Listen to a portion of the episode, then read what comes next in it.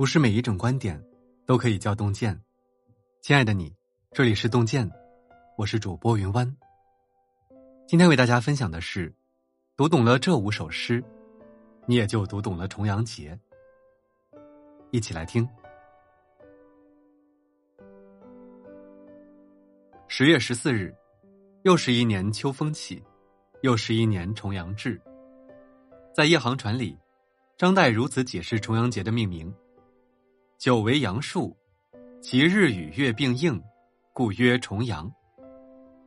古人认为九月初九是吉祥日，所以每逢这一天，他们会登高祈福、秋游赏菊、拜神祭祖、饮宴祈寿。诗人墨客也会因时生情，以诗词咏之，将火上飘着就骂妈，放在剧毒之间。这里有五首关于重阳的诗词，若是读懂。也就读懂了中国的重阳节。第一，九月九日忆山东兄弟，王维。独在异乡为异客，每逢佳节倍思亲。遥知兄弟登高处，遍插茱萸少一人。重阳节与除夕、清明节、中元节并称中国传统四大祭祖节日，因此每逢重阳。客居他乡的游子容易生思乡之情。唐玄宗开元三年，王维为谋取功名，孑然一人奔赴长安。在达官贵人的宴会上，他看到异域风情的胡旋舞，心惊摇曳；在恢宏壮阔的朱雀街上，他看到满城华灯初上，目眩神迷。可热闹退尽，尽是孤独。举目四望，无有人可说风情，无佳人可诉衷肠。重阳节这一天，王维的思乡之情更是止不住的酝酿发酵，不禁喟叹：“独在异乡为异客，每逢佳节倍思亲。”就像漂泊在外的人们，也许是年方二十几的少年，孤身去闯荡，想出人头地，但屡屡碰壁，对未来满怀热忱，却常常在现实中感到无力，如一叶浮萍。也许是四五十的中年。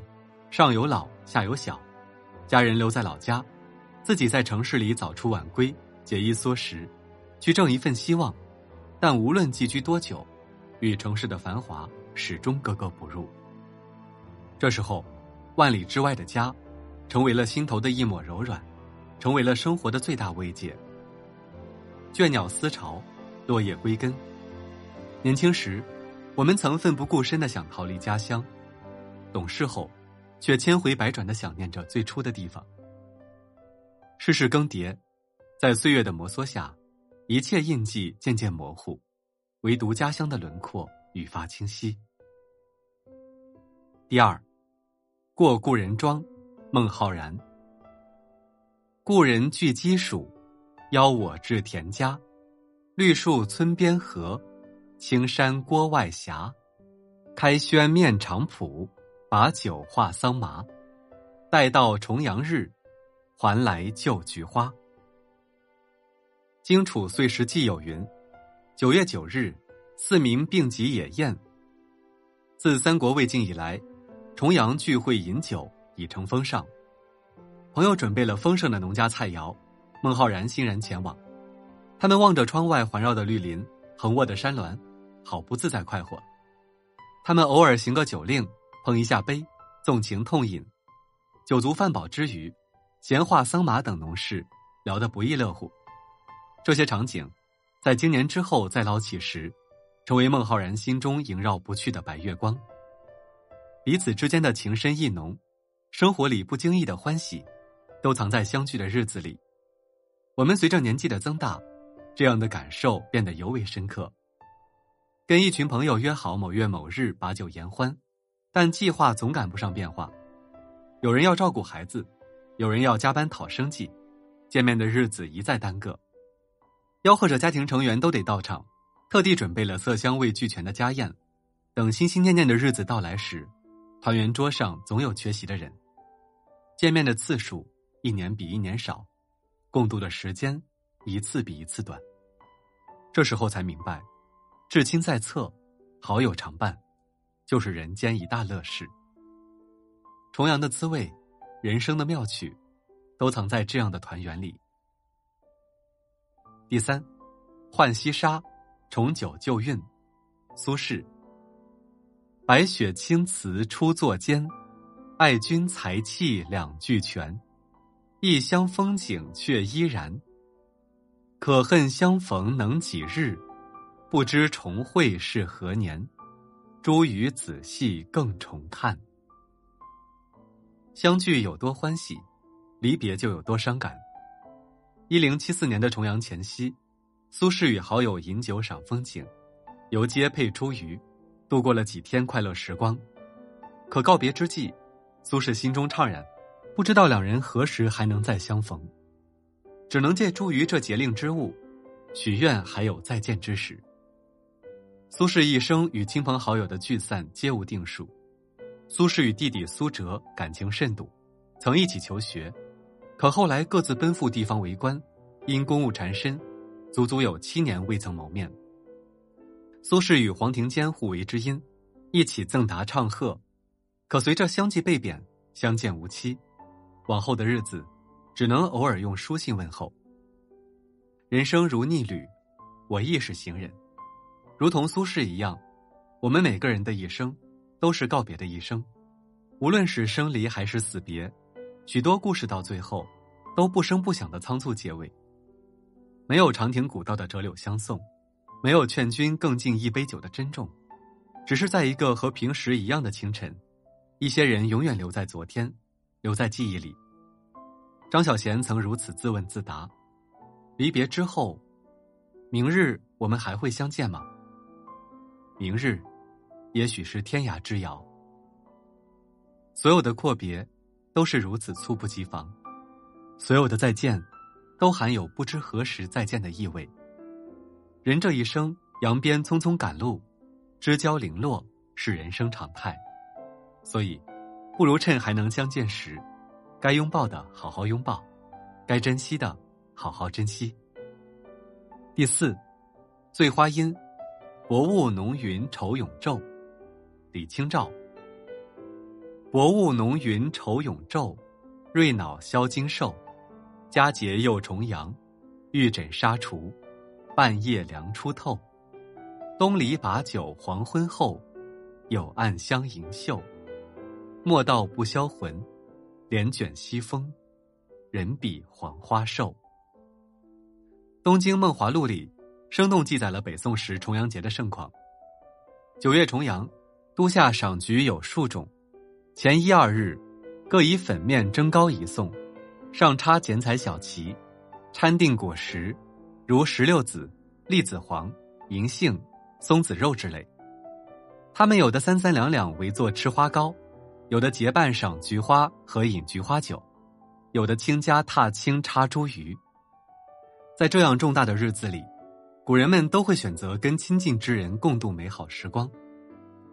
崇祯二年重阳节，赵明诚恰巧赴极远行，李清照独自在家，他对镜点绛唇，涂胭脂。却没有人欣赏，便觉得索然无味。他在一簇簇菊花中染得满身香，却没有人嬉戏，便觉得太过冷冷清清。想念的人若不在，佳节虽热闹，也失去了意义。反而当回忆起日常中的点点滴滴，让李清照感叹：“真想这样过一辈子呀！”他和赵明诚会一边在小炉子烹着茶，一边玩起猜书页的游戏。他们对买回来的碑文、字画，一起摩挲把玩，一起学习研究。那些朝朝暮暮的平凡日子，自有千万种风情。三毛曾说过：“风淡云轻，细水长流，何止君子之交？爱情不也是如此？”读懂了重阳节，才读懂了陪伴的可贵。不管是偶尔的吵架拌嘴，还是锅碗瓢盆的琐细里，都有着相濡以沫的深情。对世间平凡夫妻来说，真正细微绵长的幸福，都在触手可及之处。第五，九日岐山登高，杜牧。江寒秋影雁初飞，与客斜湖上翠微。尘世难逢开口笑，菊花须插满头归。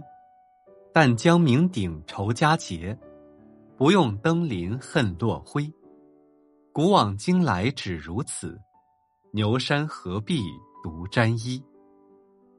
重阳是清气上扬、浊气下沉的时节，于是民间就有了登高唱响清气的习俗。当登临峰顶远眺，入眼的都是江河辽阔，便感觉心旷神怡。唐会昌五年的重阳日，杜牧登上岐山，那时候，杜牧与朋友皆因怀才不遇。心中充满怨怼，但在岐山山顶上，杜牧呼吸着清爽空气，看到万里碧空，胸中的郁结之气突然间一扫而光。人生本就多忧，何必一直耿耿于怀？世事本就无常，怎能要求凡事都如愿？加缪曾说过：“我并不期待人生可以一直过得很顺利，但我希望碰到人生难关的时候，自己可以是他的对手。”红尘滚滚十丈，多的是磨难，我们总会遇到各种各样的低谷。生活的不能承受之重，让人几乎崩溃。工作上付出许多努力，仍看不到希望。但如木心所说的，所谓无底深渊，下去也是前程万里。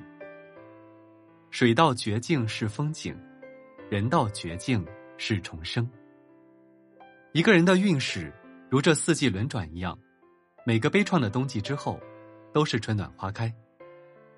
一个人的生活如一场重阳登高，只要心胸开阔，看到的皆是风景。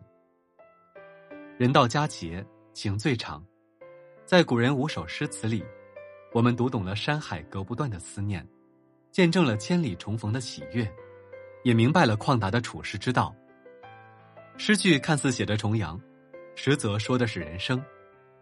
值此重阳佳节，愿你有人想，有人盼，愿你心怀阳光，所愿皆所得。